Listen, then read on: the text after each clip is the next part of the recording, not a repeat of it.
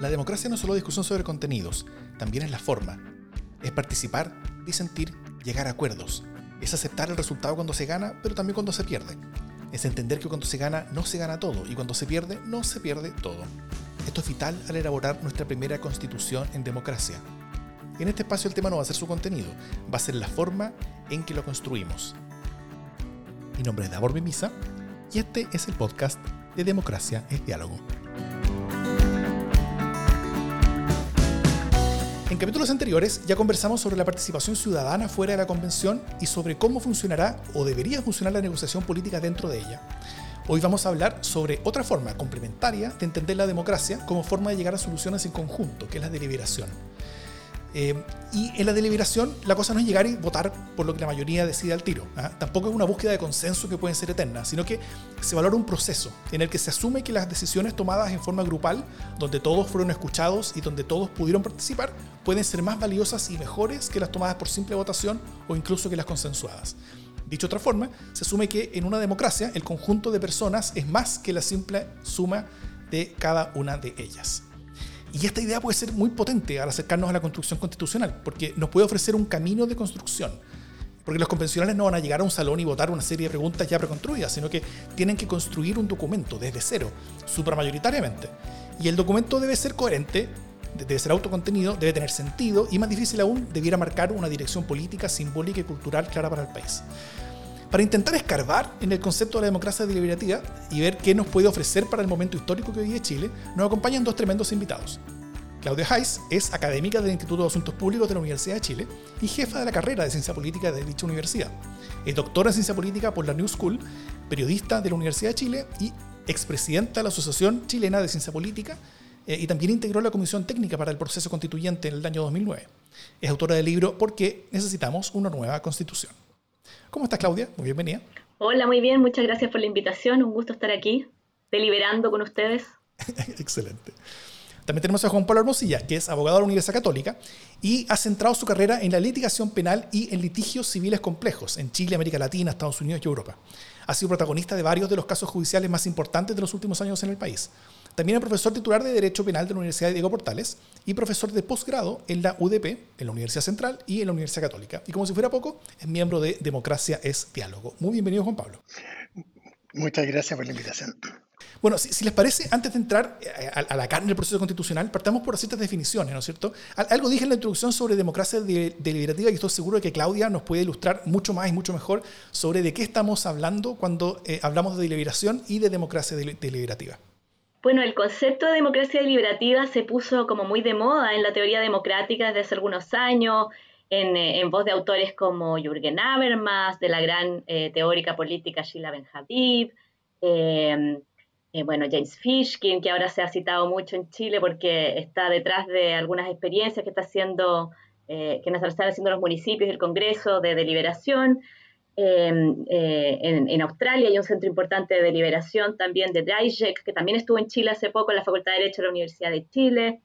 Eh, y la idea de la democracia deliberativa es resaltar uno de los componentes de la democracia, que es justamente como tú señalabas, la deliberación, que tiene que ver con esta conversación entre iguales, con una conversación que permite contrastar argumentos, que mm. permite esgrimir opiniones eh, en pro y en contra de una eventual decisión, eh, que permite cambiar de opinión a partir de esa conversación, que permite considerar intereses de otros también, es decir, no solamente eh, la conveniencia propia, sino los intereses de otros, con miras al bien común, es decir, requiere un cierto nivel de empatía con los argumentos que están diciendo las otras personas. Si yo pienso que son todos unos idiotas y que yo tengo la verdad, no es posible la deliberación. La deliberación requiere escuchar, requiere considerar que la otra persona está hablando con honestidad, está describiendo con honestidad sus argumentos y requiere esta idea de bien común. Ahora, el bien común es un concepto muy ambicioso, quizá eh, demasiado ambicioso, como que eh, hay gente que es muy escéptica de la idea de bien común, como que nadie va a ir a defender el bien común, en realidad todo el mundo tiene sus intereses particulares, pero lo que sí yo creo es que si uno pensara que la deliberación, bueno, y esto es una deliberación pública, ¿no? que se hace públicamente y con argumentos públicos, si uno pensara que la deliberación pública solo tiene como fin defender intereses particulares, no sería posible la idea de democracia deliberativa. Entonces, lo que algunos han hecho es sustituir esta idea del bien común por una idea un poco más modesta, quizás, que es la idea de reducir los espacios de dominación de unos grupos sobre otros. Entonces la deliberación pública, que es esta conversación entre iguales, eh, que es una etapa previa a la decisión, que nos permite formarnos opinión a veces o cambiar de opinión en consideración a algo que tiene que ver con toda la comunidad, es lo que permite tomar una decisión que va a reducir al máximo o que va a ser menos probable que unos grupos opriman a otros o dominen a otros. ¿no? Esa es la visión, podríamos decir, republicana desde la teoría política de la libertad como no dominación. Eh, y yo diría que eso es, eh, por supuesto tiene muchos problemas esto, porque todos sabemos que cuando entramos a deliberar, esta idea de la conversación entre iguales, no somos iguales, las mujeres y los hombres no, no deliberamos en la esfera pública en condiciones de igualdad, o sea, somos muy desiguales y ese es el problema eh, que tienen los foros de deliberación política en Chile, que son foros masculinos, eh, generalmente de personas de segmentos socioeconómicos mucho más altos que la mayoría de la población, mucho más blancos que la mayoría de la población, los pueblos originarios están excluidos. Entonces el problema de esta aspiración a la, a la, deliberación entre iguales, por un lado, es la desigualdad entre los grupos y por otro lado es quienes están permitidos de deliberar.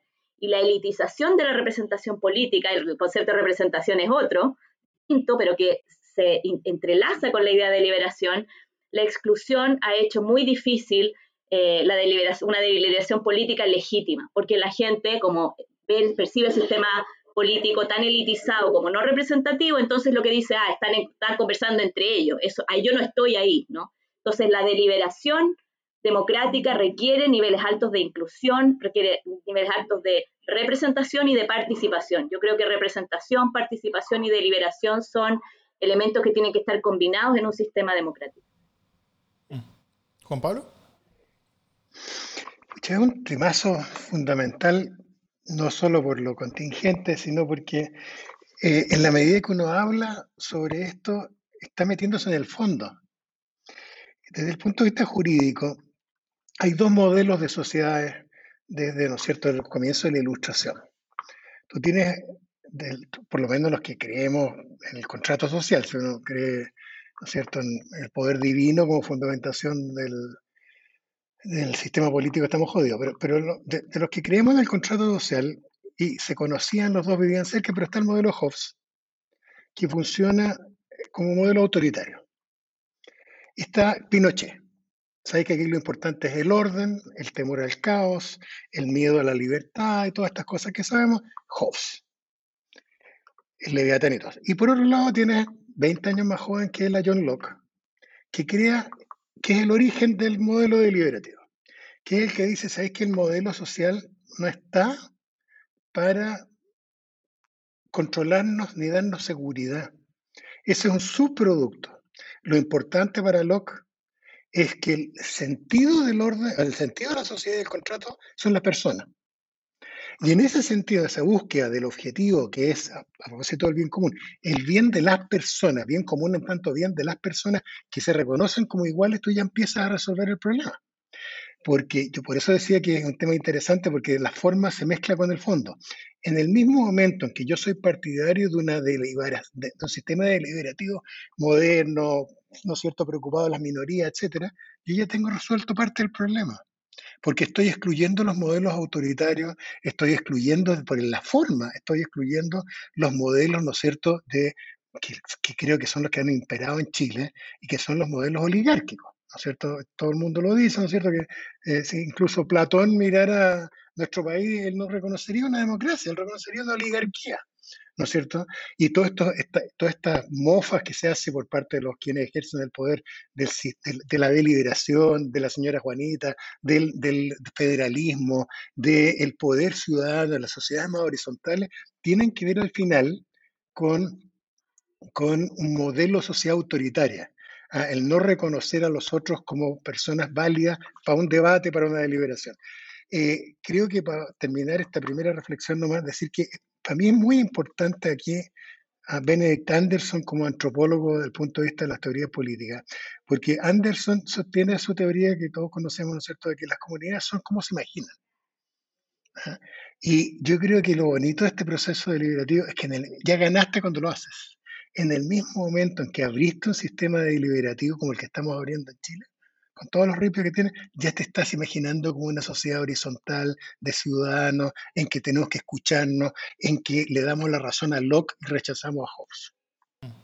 que la, que la forma misma de, de, llevar a cabo las discusiones están formateando la misma cancha que, que, que le ha resultado esas mismas discusiones después, claro.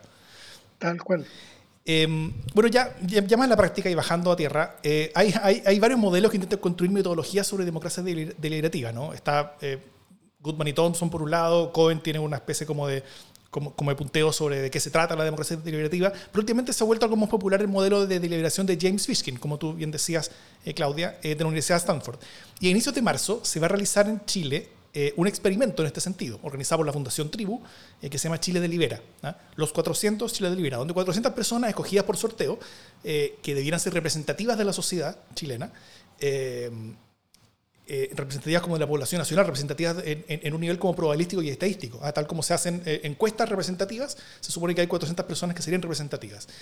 y van a dialogar y deliberar sobre pensiones y salud, intentando llegar a acuerdos eh, sobre la materia, entregando este tipo de, información como, como contenidos e input a la sociedad en, general, pero también al proceso constitucional en particular. Eh, y todo esto con la metodología diseñada por Fishkin en, en, en Stanford. ¿Qué ustedes creen que nos podría entregar una iniciativa como esta para el proceso constituyente? Porque, bueno, eh, eh, no sé si se acuerdan, me imagino que se acuerdan, que, que, parte de la discusión del proceso constituyente era que muchos algunos querían tener un sistema más bien por sorteo, algo más parecido a esto, para elaborar la constitución, ¿no es cierto? Eh, bueno, y ahora vamos, vamos a hacer un experimento en esta materia en Chile. ¿Qué nos podría entregar, ustedes creen, una iniciativa como esta para el proceso constituyente en torno a lo que suceda tanto dentro como fuera de la convención? Eh, yo pienso que, bueno, no quiero hablar específicamente del modelo de Fishkin, pero pienso que todas las conversaciones que tengamos sobre los temas sustantivos eh, que, se están definiendo en nuestra sociedad son positivas. Yo creo que es muy bueno que se haya organizado esta iniciativa. Eh, creo que es muy bueno que hayamos tenido los encuentros locales autoconvocados en el gobierno de Bachelet, mm. donde se inició esta conversación y se retomó de alguna manera la iniciativa de los ELA espontáneamente después del estallido de octubre. Vimos muchísimas eh, plazas donde se juntaban los vecinos, organizaciones vecinales, comunales que se, que se articularon para discutir sobre temas de la constitución, a veces con asuntos que son propiamente materia constitucional y a veces no, a veces con sus propias preocupaciones y tratando de preguntarse de qué manera sus preocupaciones tenían que ver con esto que estaba pasando en la sociedad chilena, que finalmente es una demanda de cambio muy estructural y muy sustantivo. Yo creo que ahí hay que tener en cuenta por lo menos dos elementos. Primero, el, mecanismo que se usó en los ELA se llama convergencia deliberativa. Y hay mucha gente que criticaba esta idea de convergencia, que la asociaba con la idea de la democracia de los consensos. La crisis del estallido de octubre es una crisis de la idea de la democracia de los consensos, porque parece que no eran tan consensuales. O sea, eh, no es rechazar el consenso per se, sino es cuestionar que eso que se ha llamado consenso realmente sea un consenso. Cuando tú ves el, informe del PNUD del 2015 y el informe del PNUD del 2015 dice que las élites entre un 20 y un 30%, eh, o sea, las élites sociales, políticas y económicas le atribuyen al Estado un rol entre un 30 y un 20% en temas como salud, educación, pensiones, eh, incluso explotación del cobre, bueno, va a haber varios ítems que se, que se preguntaban en, en ese informe de desarrollo humano del PNUD, que se llamó Los tiempos de la politización, versus un 70 a 80% de la ciudadanía. O sea, el quiebre entre élites y ciudadanía ahí es gigantesco. Entonces, ese llamado consenso es un consenso de las élites, no es un consenso de las chilenas y los chilenos.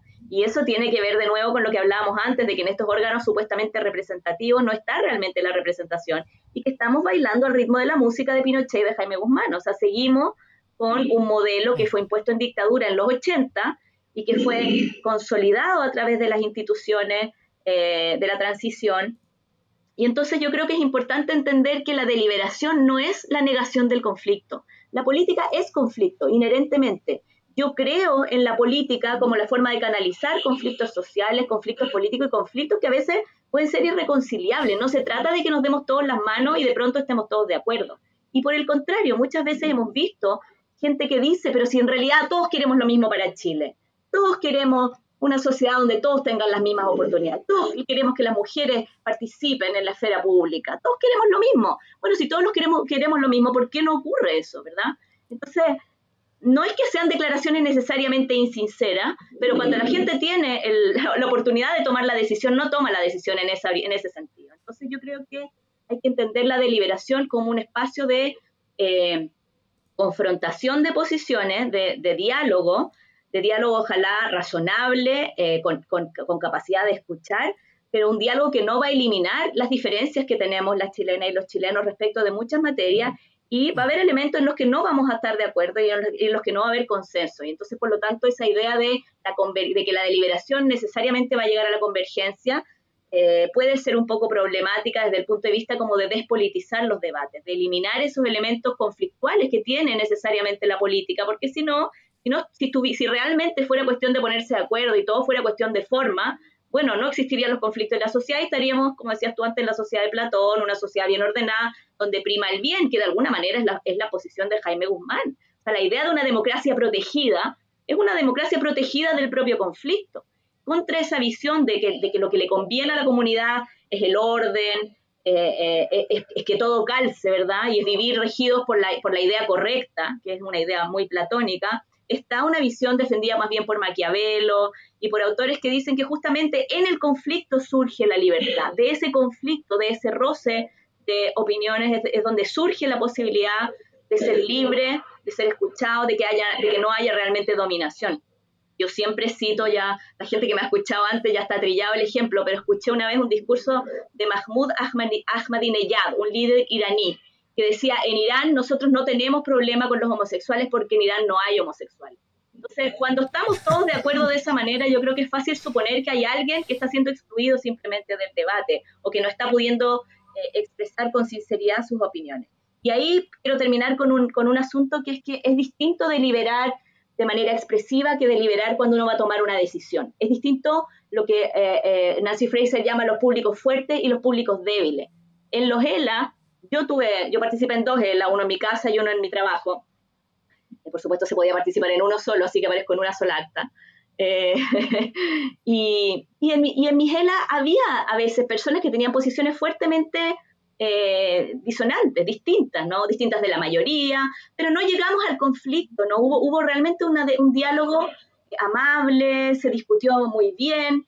Y yo eh, creo que en parte eso es porque no había nada en juego. Realmente eh, el que pensaba distinto no, no, no, no, se estaba decidiendo nada y simplemente se estaban expresando opiniones distintas que fueron enriquecedoras. Yo no quiero negar el valor de, de, de esa expresión y de escucharse, ¿verdad? Pero no basta con quedarse en eso, porque entonces puede ocurrir, y a, propósito del proceso constituyente que estamos viviendo, lo de Sudáfrica, que fue un proceso de grandes audiencias, de llegar con la, la convención a todos los rincones de Sudáfrica, que todo el mundo se expresara, y eso no tuvo nada que ver, estuvo completamente disociado del proceso constituyente sudafricano. La gente le daba un valor, de alguna manera sirvió para legitimar eh, en cierto sentido la convención, pero también han transcurrido varios años. Yo creo que en Chile la, ciudadanía es más exigente hoy día y la experiencia de los ELA nos muestra, yo creo que si se hubiera aprobado, por ejemplo, el proyecto de, nueva constitución que envió Bachelet al Congreso, hubiera sido muy malo, porque la forma en que se transfirió la participación ciudadana en los ELA y en la etapa participativa a las bases ciudadanas de la nueva constitución y en la presentación de ese proyecto de ley escrito entre cuatro paredes la última semana de gobierno, no, no hay vasos comunicantes. Entonces, ahí hay una cosa que es muy, muy complicada, que es cómo transformar la deliberación pública realmente en algo que esté presente en la convención. Y ahí los, casos quizá más exitosos son Irlanda, eh, Islandia, aunque no hubo proceso constituyente, finalmente no hubo nueva constitución, en algún sentido Brasil tuvo también bastante participación. Eh, yo creo que esos son los casos que deberíamos mirar eh, de manera más, más positiva, digamos. Pablo. Sí, agregar una cosa de contexto de lo que ha dicho Claudia, y es que este tendimos sobre todo, bueno, yo soy más viejo que ustedes, pero a los que nos tocó vivir la crisis del 73 y ver la construcción de este pacto social desde la dictadura, desde la oligarquía casi caricaturizada, ¿no es cierto? Los ricos, los poderosos, el ejército, de común acuerdo, eh, armando este pacto social, el ladrillo, en lo económico, la constitución del 80, etcétera, con torturas a los opositores, desapariciones, uno tiende a creer que, o a idealizar el pasado y que antes en Chile había una democracia. Y yo disputo que en Chile había una democracia. De hecho, una de las cosas que uno hace cuando hace teoría del derecho, ¿no es cierto? Historia de la teoría del derecho, es analizar, y el caso de Chile es casi único en el mundo, en que no hay ni un atisbo de deliberación ciudadana, y esta es primera vez que lo hacemos. La historia que yo creo que deberíamos centrarnos pero a fondo, deberíamos debatirla ahora. Lo que pasa en Chile entre 1818 y 1833. Los debates que se dan dentro de la élite en ese momento. Nadie sabe, por ejemplo, que la constitución de 1828 para hombres, no para mujeres, pero establecía prácticamente el voto universal. Porque el único requisito era estar inscrito en la milicia, y no era saber ni leer ni escribir, ni nada, bastaba con estar inscrito, estaban todos inscritos, así que votaban todos los hombres, ricos y pobres porque en ese momento estaba Manuel de Sala, ¿no es cierto? Estaban los, los, liberales a cargo del tema. Y después llega Diego Portales, me da vergüenza hacer clase en la Universidad de Diego Portales, después llega Diego Portales, los estanqueros, los grandes comerciantes, llegan los, cierto? los terratenientes e implantan un modelo que no se va que se profundiza con Pinochet, pero que es bien impresionante. Mira, yo he hecho el trabajo para que la gente entienda, yo soy de izquierda, pero que no estoy sesgado. Yo cito en, esta, en este momento, cuando hago clases, cito a Jaime Izaguirre, cito a los, a los historiadores, a Joaquín, eh, a, Edwards, a Edwards y, ¿no es cierto?, la fronda aristocrática, a los historiadores de derecha chilena, a Mario Góngora. ¿Y qué es lo que te dicen ellos? No es la izquierda, no es Ramírez Necochea, ¿no es cierto? ¿Ah? la derecha, ¿qué es lo que te dice? Que en Chile, y citan las cartas de Diego Portales, las otras, en que dicen, mire, en Chile hay una horda de mestizos, esa es la palabra que usa Diego Portales, horda, una horda de mestizos y de indios que no son capaces de manejar el poder. Hay que recordar, hay mucha gente cuando uno plantea estas cosas que dice, pero es que era otra época, mentira. Ellos tuvieron el modelo norteamericano delante, Estados Unidos ya había avanzado del voto censitario al voto universal masculino en ese momento, y, fue planteado el modelo en la Constitución de 1828. Eh, y el, tema de crear una sociedad en, que se empodera a los ciudadanos, que ejercen Estados Unidos, ya operaba de esa forma. Dentro de los blancos, los hombres, ¿no es cierto? Yo entiendo los indios, los, los indígenas, ¿no es cierto? Y los, y los, negros, no, pero dentro del modelo blanco ya había un modelo de sociedad horizontal que sabemos que después copiado por Suiza, ¿no es cierto?, por otros países, pero ya lo tenían y lo desechan en base al criterio de que solo la élite puede sacar adelante el país. Y se forma esta, ustedes saben que votaba el 2% aproximadamente de la población durante el siglo XIX. Después, cuando se saca la ley de sufragio universal con gran bobo, aumenta poco más del doble, poco más del 4%, porque nadie sabía leer y escribir y el requisito no sabía leer. Sabemos que hasta 1910 la mayor parte de la población chilena todavía no sabía leer y escribir, porque la oligarquía la mantenía de esa forma.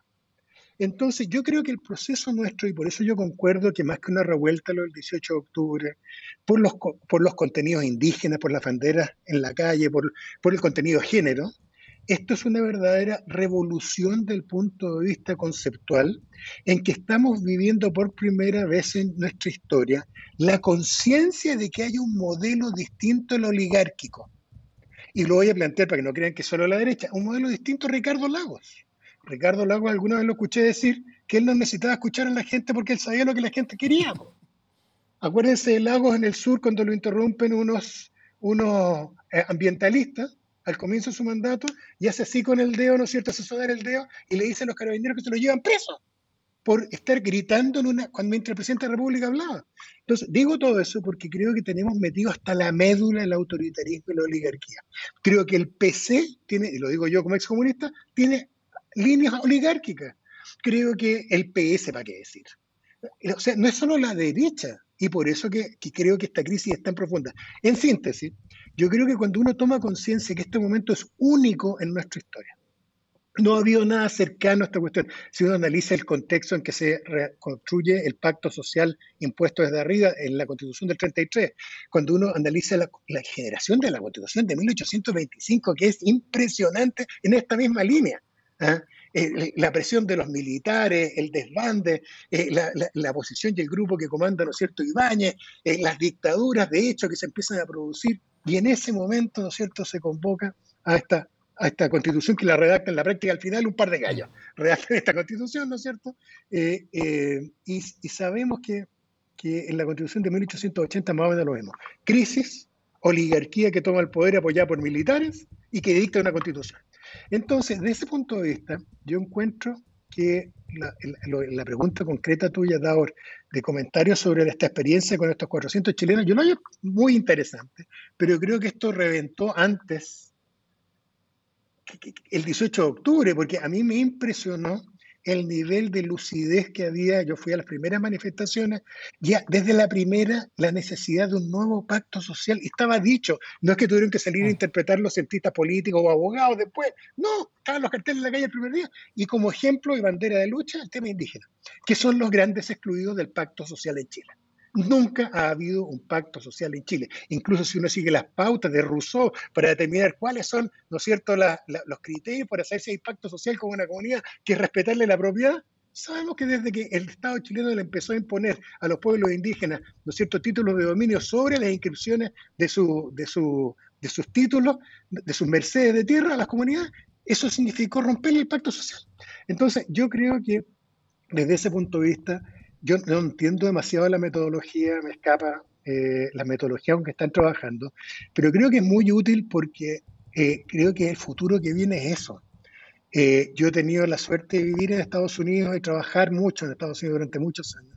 Y yo estaba en reuniones en un condado en Estados Unidos, en que están en el gimnasio del colegio, me tocó en un pueblito chico, estaba todo el pueblo reunido en un town hall y abajo, abajo de ellos, el jefe de policía, el alcalde, el director del colegio, el sheriff, el fiscal, y todos ellos elegidos por la comunidad.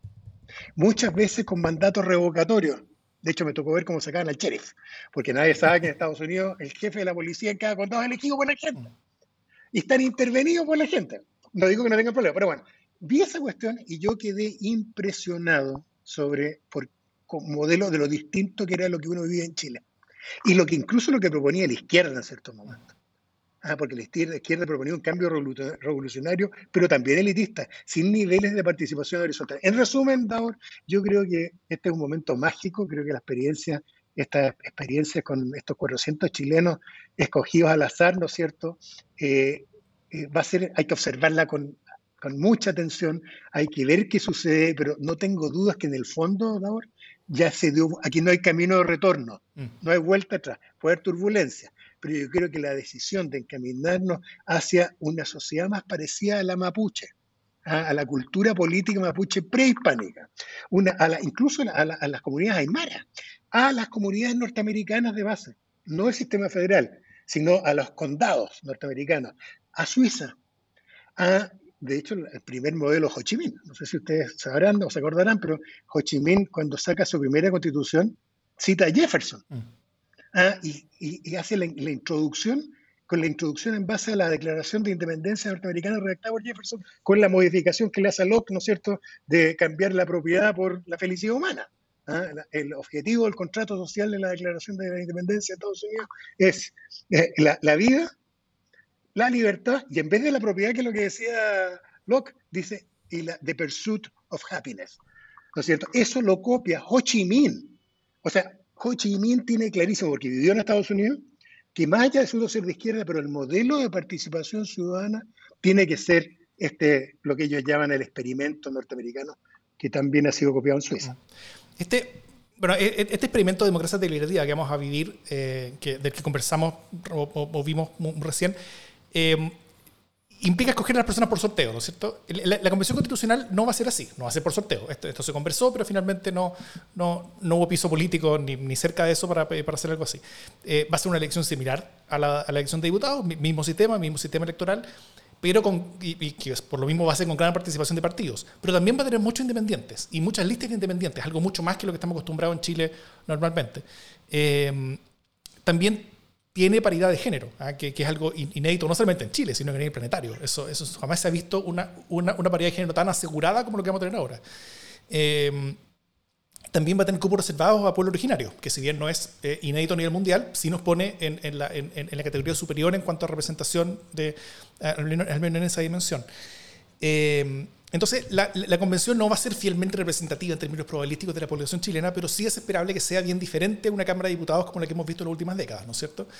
Eh, ¿Qué tan diferente va a ser el resultado, ustedes creen, de todo esto, dado lo diferente que va a ser el cómo va a ser construido? ¿ah? ¿Cómo ven la, diferencia de legitimidad que va a traer este nuevo pacto social versus los anteriores que fueron, tal como lo conversamos recién, eh, mucho más dictados desde arriba hacia abajo que construidos desde, eh, eh, eh, que construyes como comunidad, que, que, que, que, tal vez lo, lo, que, lo que nosotros vamos a vivir ahora, pero no solamente por lo que vamos a ver en la, convención, sino que también por cómo ojalá se complemente lo que sucede en la convención con lo que sucede afuera, con experimentos como, como, este que estamos viendo ahora.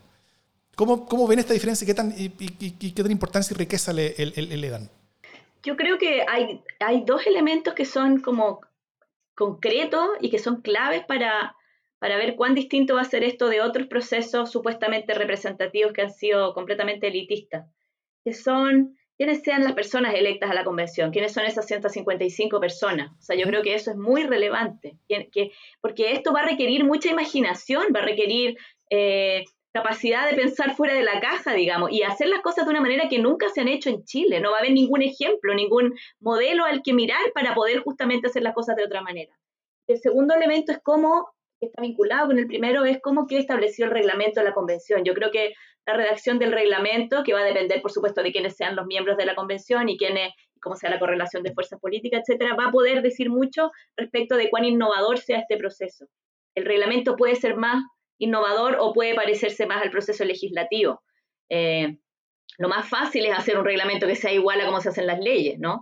Aún así, lo que tú dices es cierto, o sea, aún así, aún, aún con eh, constituyentes poco creativos y poco osados. Y aún con eh, un proceso muy parecido al proceso legislativo, vamos a tener una convención compuesta de manera distinta. O sea, los escaños reservados para pueblo indígena y la presencia de mujeres, yo creo que automáticamente va a hacer que esto sea distinto a cualquier forma de deliberación política representativa que hayamos visto antes.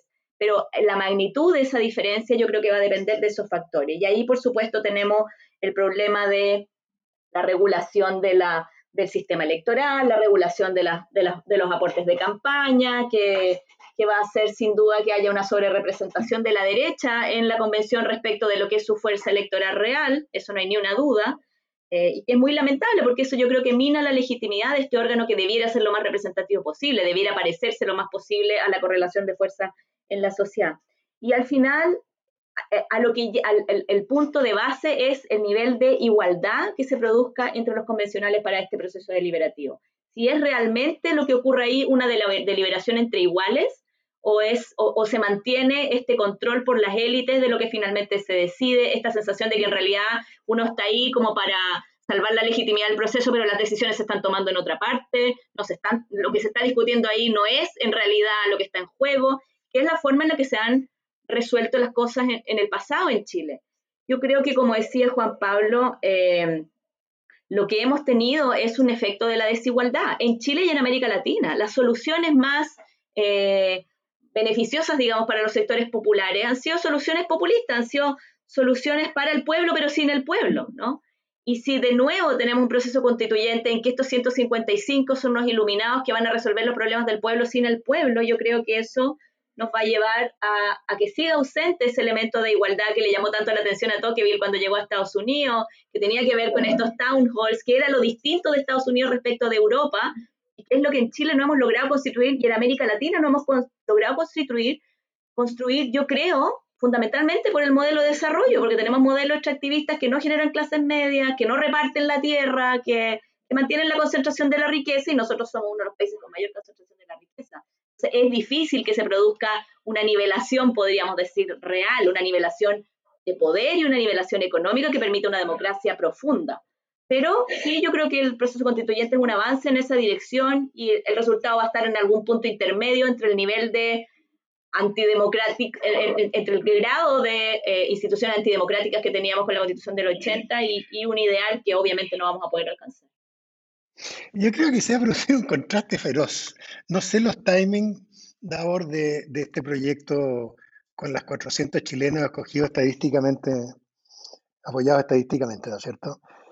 De forma representativa. Pero era un contraste porque, como decía Claudia, en, en la convención constitucional se va a notar el poder de la derecha.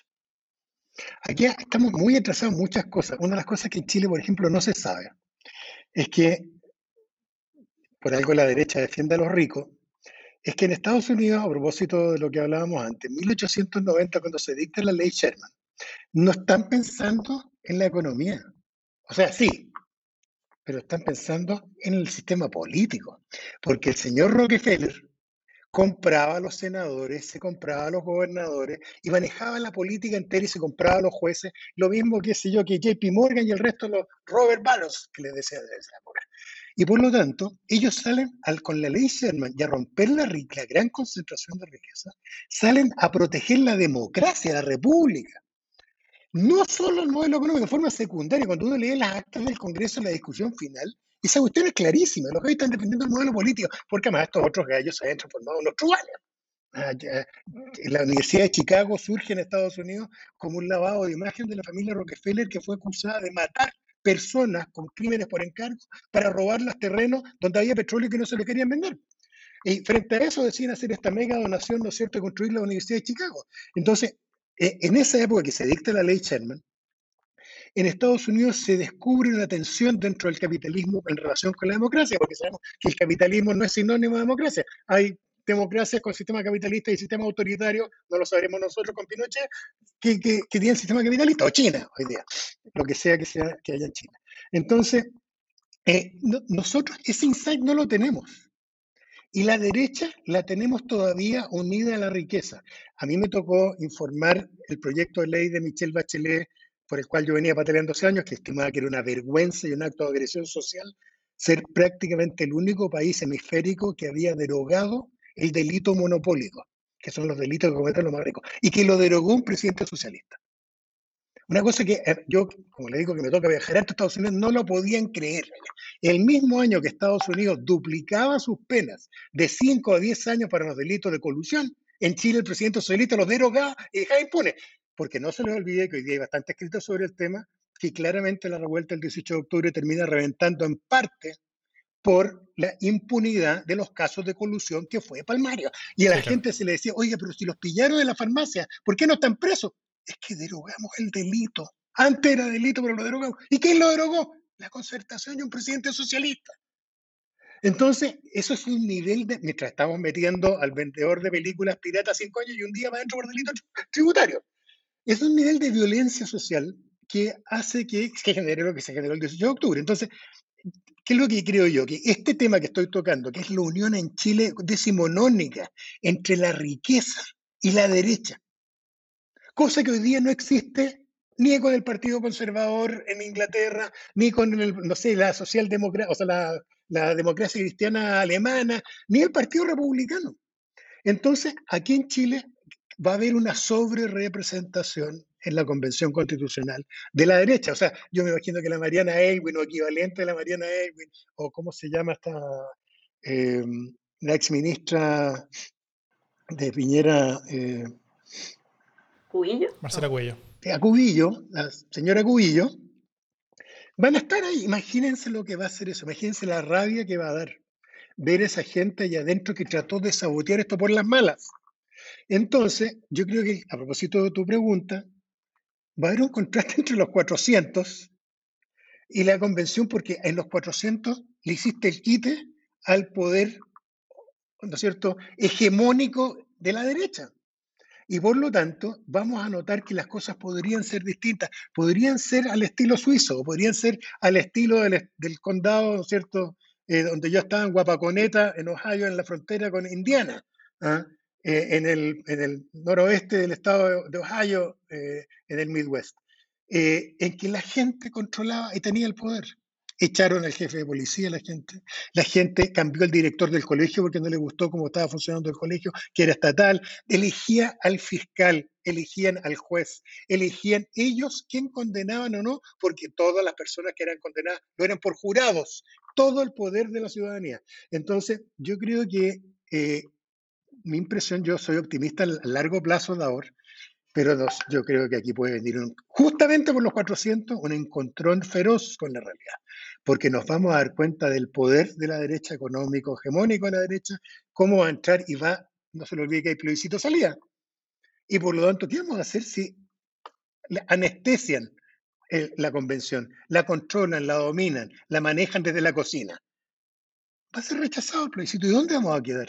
Si se rechaza, porque no calza lo que dijeron los 400 con la ah, convención constitucional que fue controlada por el status quo, ¿ah? fue controlada por el Partido del Orden. ¿ah? eh, por la concertación, además, que se niega a ver las metidas de pata que hicieron y se niegan a entender que favorecieron a la oligarquía. Y que no es que no hayan hecho cosas bien, pero lo que pasa es que hicieron algunas muy mal. ¿ah? Me acuerdo que hace mucho tiempo atrás yo me escandalicé cuando se, se derogó el delito monopólico. Me acuerdo de haber increpado duramente a algún miembro alto del Partido Socialista. Me dijo, pero sí, pero es que había que hacerlo porque igual no perseguían a nadie. ¿Cómo no perseguían? Si es el Estado el que no quería perseguir a los ricos antes, y usas como argumento para derogar el delito que tú mismo como Estado no querías perseguir a los ricos. Una, una cosa muy loca, la argumentación que dieron en ese momento, por qué se justificaba derogar el delito monopólico, que es el delito de los archirricos y no hay más. Bueno, entonces yo creo que se va a producir una tensión, porque va a mostrar la diferencia de lo que ocurriría con un modelo teórico igualitario con la señora Juanita de verdad representada versus otro en que esta señora Cubillo va a estar adentro probablemente. El, experimentos como este que, que, vamos a tener con los 400 y muchos más que yo creo que van a suceder, que van a ser parecidos durante la convención, que, van a conformar en parte lo que va a ser participación ciudadana durante la convención y que dependiendo del reglamento va a tener más o menos eh, influencia directa o indirecta sobre lo que pase en la convención misma. Todo esto va a tener una influencia que va mucho más allá de la misma convención, ¿no es cierto? Mucho más allá de la constitución, como, como, dice Juan Pablo, eh, va va forjando de manera eh, ciertas expectativas sobre cómo debería funcionar la cosa.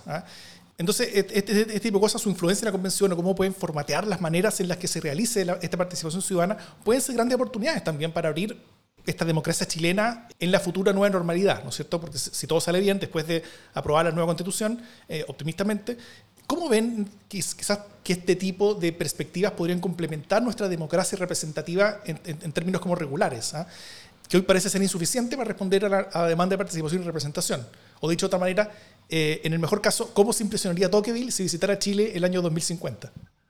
Esa es la gran pregunta. Yo creo que no hay duda que aquí el, proceso, el procedimiento tiene que ver con el resultado. O sea, no, no, se puede separar, como han tratado de hacer algunas personas, casualmente de la derecha, digamos, de decir que podemos diseñar un sistema súper inclusivo y súper participativo sin un procedimiento inclusivo y participativo. Y yo he escuchado mucho en la Universidad Católica y en algunos constitucionalistas decir, no, pero es que separemos, ya, ¿cuáles son los problemas con la Constitución del 80? Hablemos de los problemas de la Constitución del 80, no de participación y de deliberación y de meter a la gente. Eso es una cuestión aparte, ¿verdad? Lo importante ya, ¿qué es lo que les molesta? De nuevo, manteniendo esta, esta, esta división entre la forma de hacer las cosas y los resultados. El, lo que hace este proceso constituyente es generar legitimidad democrática el proceso constituyente es el proceso, no es como queden las cláusulas en la Constitución y si quedan más, mejor redactado o menos redactada y si son más coherentes o menos coherentes. Es mucho menos relevante la coherencia interna del texto o lo bien bonito que quede jurídicamente que la legitimidad que genere por la forma en que fue hecha, que la, que la manera en que las chilenas y chilenos se puedan ver reflejados en ese, en ese texto y puedan sentir que ese texto se hizo de una manera distinta al elitismo y a la oligarquización con la que se han hecho las leyes, con lo que ha funcionado la política todo este tiempo.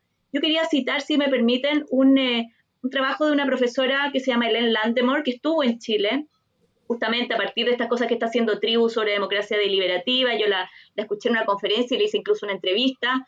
Eh, para el Observatorio del Proceso Constituyente que teníamos en, esa época en el proceso de Chile. Icare, ¿no? Ella sacó un libro. ¿ah? en, en Icare, sí. Nicare, exacto. Y estuvo con Fishkin, justamente. Estuvo Fishkin y estuvo Ellen Landemore.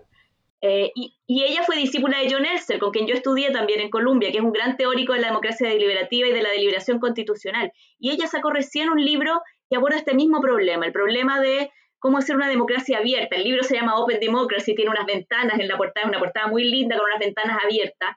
Y por supuesto, bueno, ella defiende el sorteo, dice que hay que incorporar ciudadanos por sorteo porque no hay nada más igualitario que el sorteo. Este es el argumento de Bernard Manan cuando decía que en realidad lo verdaderamente democrático es el sorteo y la elección eh, es para elegir élites, digamos, es, una, es un mecanismo elitista.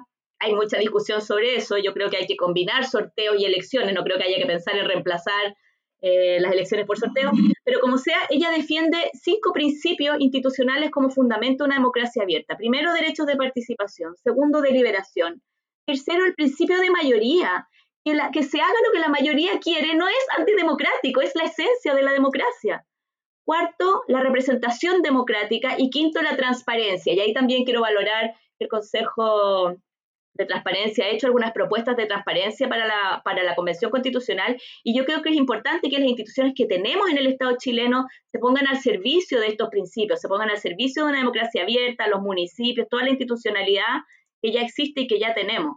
Eh, y, que, y que le dé realmente capacidad a los ciudadanos comunes y corrientes más que a las élites de, eh, de, incidir en las decisiones que les van a afectar, porque el problema de la política es cuando uno siente que vive regido por decisiones en las que no participó. La democracia es por definición, autogobierno. Y el autogobierno es, bueno, esta regla que me rige de alguna manera, aunque sea indirecta, tiene que ver con alguna forma en la que yo participe. Eso no existe en Chile. En Chile, legisladores que se atienden en la salud privada y en la educación privada regulan la educación pública y la salud pública en la que no se atienden. No hay comunidad de destino entre representantes y representados. Gobiernan para otros. Y yo no sé si ustedes han estado en expresiones más directas de vivir regido por algo que fue gobernado para otros. Yo eh, en una infidencia horrorosa que me podría costar el puesto, les voy a contar que una vez en mi, en mi oficina hubo una decisión que tenía que ver con la carga académica. Y las personas que tomaban la decisión no éramos todos los académicos, eran un grupo pequeño de personas que tenían voto en un consejo especial, que eran justo personas que tenían cargos administrativos y que no se iban a ver afectadas por el aumento de la carga académica. Entonces yo decía, ¿cómo va a ser democrático en la Universidad de Chile, que se supone que ya dicen que hasta funciona mal de tan democrática que es? Que, los, que las personas que están tomando la decisión son justo los que no se van a ver afectados en absoluto por esa medida. Así funciona nuestra democracia. Funciona con personas que toman decisiones que no las van a afectar.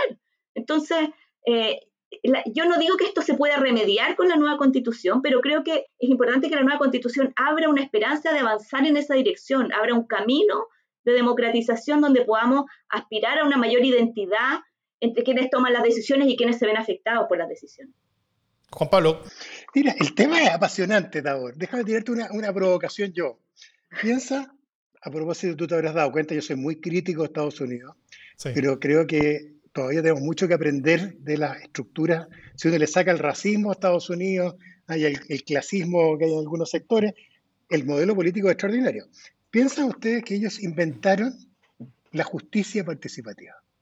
Antes de ellos, todo incluido, y esto los abogados lo enseñamos mal hasta el día de hoy, y los cientistas políticos también.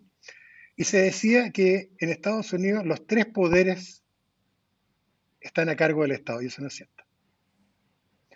Hay un poder que conscientemente los padres dejaron afuera del contrato social. En Estados, Estados Unidos, la justicia no la administra el Estado, la justicia la administran los ciudadanos. ¿Cómo? Por sorteo.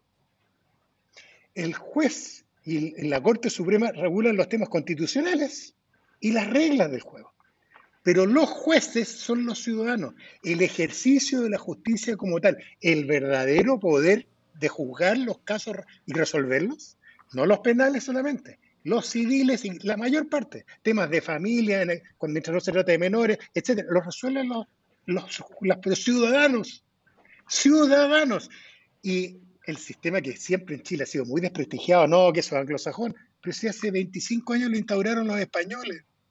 Está entrando con todo éxito de Argentina. Si se sigue, yo creo que ustedes lo habrán visto, la tensión que hubo entre Japón y Corea, que decidieron cambiar modelos como el nuestro de justicia. ¿Y qué es lo que hicieron? Uno se va a los escabinos, Japón, ¿no es cierto?, recientemente, hace pocos años atrás, y Corea del Sur se va a los jurados. Y de nuevo, ¿cómo se escoge? Estamos hablando de la justicia se escoge por sorteo a los ciudadanos que van a decidir qué pasó con Julio Ponce, qué pasó con Juan Pablo Hermosilla, que chorito lo pillaron evadiendo impuestos, o, no tengo idea, haciendo cualquier cosa, haciendo acoso sexual a una mujer en su oficina, y a mí, que soy de la élite, me agarra y me juzga la señora Juanita. Y el fiscal que ejerce la función de persecución es elegido por las personas, porque todo el mundo saca el sistema federal, pero el sistema federal se hace cargo de menos del 5% de los casos en Estados Unidos igual que en Argentina. El 95% de los casos, los homicidios, los robos, las violaciones, los conocen fiscales que son elegidos por la gente. ¿No te gustó cómo funciona el fiscal? Lo removiste en la elección siguiente. Pero el juez es elegido por las personas. Entonces, digo esto porque después de las críticas, incluso lo que vi la desliza crítica al sistema, eh, siempre con la cosa del populismo y que se pierde seguridad jurídica, mentira, se da participación. Y hoy día el sistema ha sido copiado en gran parte de Europa. ha sido copiado en Asia, en países importantes, el último Corea del Sur recientemente, después de medirlo, etc. Inglaterra cambió el sistema de jurados que dependía del rey, y los jueces nombramientos lo cambiaron por un sistema parecido al norteamericano. El ejemplo más notable de todo es Canadá, que era siendo todavía territorio, ¿no es cierto?, un territorio dependiente de la corona, antes que se independizara Canadá, escoge, se cambia el modelo elitista de justicia con jurados, pero jurados hombres de la élite inglés, y se cambia el modelo norteamericano. Entonces, creo yo que el modelo de elegir ciudadanos al azar, que ejerzan funciones tan delicadas como ejercer justicia, determinar si una persona cometió, va preso o no se va preso, creo que valida, y los doscientos y tantos años de este modelo en Estados Unidos, ustedes sabrán que sobre el tema de los jurados, además hay toneladas, si hay un modelo político evaluado entero, es el modelo jurado. Hay, pero ya en los años 70 salieron unos tratados que administraban, eh, eh, analizaban todas las variables posibles. Entonces, tú lo miras y uno dice, ¿por qué no puedo extrapolar eso? El sistema jurado tiene un modelo deliberativo increíble. Ah, no, solo hay que ver 12 hombres en pugna, que le recomiendo de Cindy Lumit, a propósito, pero el modelo que induce deliberativo, porque ustedes saben que basta que uno se oponga para que haya un hang jury, ¿ah? que quede colgado el jurado y no haya fallo, basta uno, lo que obliga a producir consensos básicos al interior de ese jurado. Pero ese consenso se está induciendo por el Estado norteamericano a los ciudadanos. Le está diciendo a los ciudadanos, no a jueces, de hecho, ustedes saben que contra lo que hacemos nosotros, que nuestro sistema es increíblemente autoritario, si, en Estados Unidos, que son el petit jury, son 12 personas, recuerden que basta que uno diga que no estoy seguro que sea culpable y la persona es absuelta. En Chile me condenan tres jueces, o sea, participan tres jueces. Hay dos que están por condenarme, mm. uno que está por absolverme y me condenan, comiéndose el principio de inocencia. Mm. Entonces, creo que hay que avanzar en mucha profundidad. Piensen ustedes en los modelos de justicia que en el sistema estatal en general, en todos los estados de justicia, la acusación, no solo el fiscal es elegido, el indictment es aprobado por un gran jury, por un gran jurado, que son 23 ciudadanos, elegidos al azar nuevamente, pero es la acusación. Entonces, cuando uno analiza desde el punto de vista teórico, dice una de las tres patas más importantes para producir paz social, que es el ejercicio de la justicia, el modelo ciudadano existe. Pero miren la, en la consecuencia teórica retiro, el ciudadano norteamericano retiró del pacto social la justicia. No se la delegó al Estado. Le delegó solo el mantenimiento de las reglas básicas y los temas constitucionales. Pero el ejercicio de la justicia del caso concreto, los ciudadanos no lo entregaron al Estado, lo retuvieron. Y eso es una cuestión que en Chile es perfectamente válida. De hecho, en España ha funcionado como cañón el modelo. Ah, y eso que lo han aplicado restrictivamente solo a casos penales. Entonces, yo creo que eso lo que hace Dao eh, es validar la intervención de los ciudadanos en el poder político, porque el ejercicio de la justicia al final es poder político. Y por lo tanto yo creo que la pregunta tuya es, puede traer respuestas insospechadas a futuro. Si lo podemos hacer con jurados, ¿por qué no lo podemos hacer con decisiones, no sé, pues, relacionadas con, con eh, si vamos a suscribir o no vamos a suscribir el día de mañana el Tratado Transpacífico? Yo lo hallo para ellos. Todo, todo esto que sea ampliar el poder lo hallo Maravilloso. Bueno, llegando al final del programa, ya, ya se nos está comiendo la hora. Eh, ¿Tienen alguna recomendación de contenido sobre la materia? Pueden ser libros, películas, podcasts, artículos, videos. Cualquier cosa que recomienden va a quedar en las notas del podcast para que todos puedan revisarlo más detenidamente. Y si me permiten, voy, voy, a, voy, voy a dar una primero para, para poner el torno. Eh, hay un artículo publicado en la edición del 19 de septiembre del 2020 en el Economist que se llama eh, Citizens Assemblies are increasingly popular, que es que las asambleas de ciudadanos son cada vez más populares.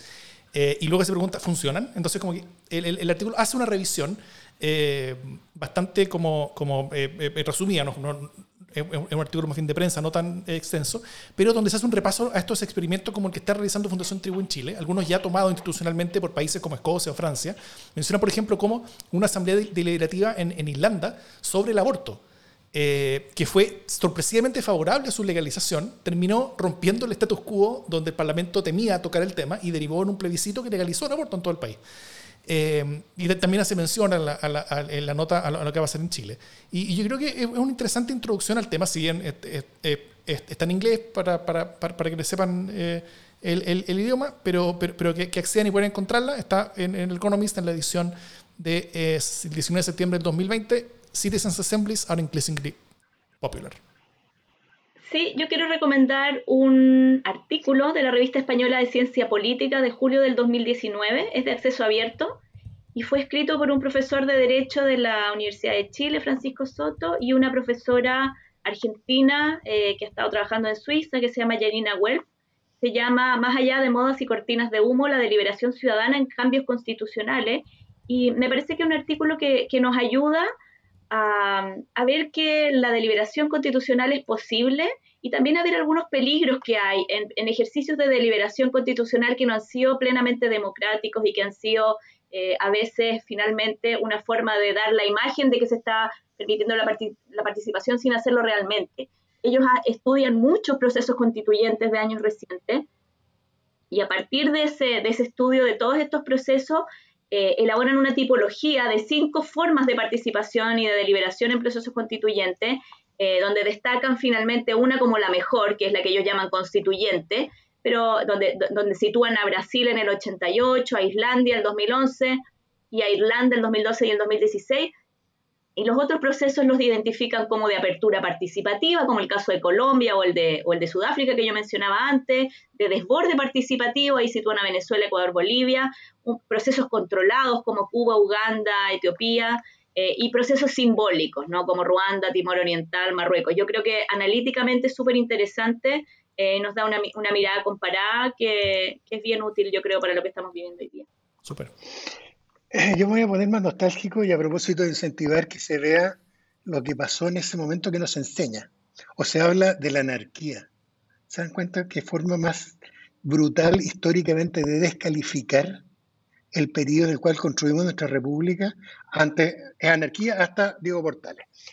Y recomiendo un libro que está gratis, está en el sitio Memoria Chilena, ¿no es cierto?, de, de la Biblioteca Nacional, que es del presidente Francisco Razores, perdón, Federico Razores. Se llama Chile bajo el imperio de la Constitución de 1828. Esto es muy interesante porque está escrito en 1859 y presentado, esto es una memoria, que es memoria no en el sentido de licenciatura, sino una presentación que se hace en la Universidad de Chile en 1860, o sea, 30 años después de ocurridos los hechos. 27 años después de dictada la Constitución de 1833. Y describe, Errázuriz, que era de derecha, pero era parte de los gobiernos liberales futuro, describe, sin opinar mucho, describe la, cómo se gestó la constitución de 1828. Y es impresionante las cosas que van a descubrir en ese libro, que es breve, maravilloso, que es gratis, está disponible ahí para todo el mundo, pero que muestra todo aquello que la historia chilena ha callado, así como nos han hecho creer que en Chile hay democracia desde 1817, ¿no es cierto? O que la guerra del Pacífico se hizo para defender los intereses de los chilenos y no para defender los intereses de tres ministros de Pinto, ¿no es cierto? Que eran socios de la, de la empresa que, que iba a salir a remate, ¿no es cierto?, en Antofagasta. Todas esas cosas, bueno, aquí van a ver ustedes lo preciosa que era la constitución de 1828 y el espíritu y la deliberación que tuvo lugar en esa época por espíritus tan vilipendiados como Manuel de Sala. Ah, yo invito también a leer sobre Manuel de Sala. Pero este libro, esta presentación es como un artículo de unas 40 páginas de, Federico Rasfri, que está disponible en Memoria Chilena, muestra el otro momento en que hubo una deliberación que fue truncada por una guerra civil, ¿no es cierto? Y que por unas matanzas tremendas y expulsando a todos aquellos que creían en la igualdad.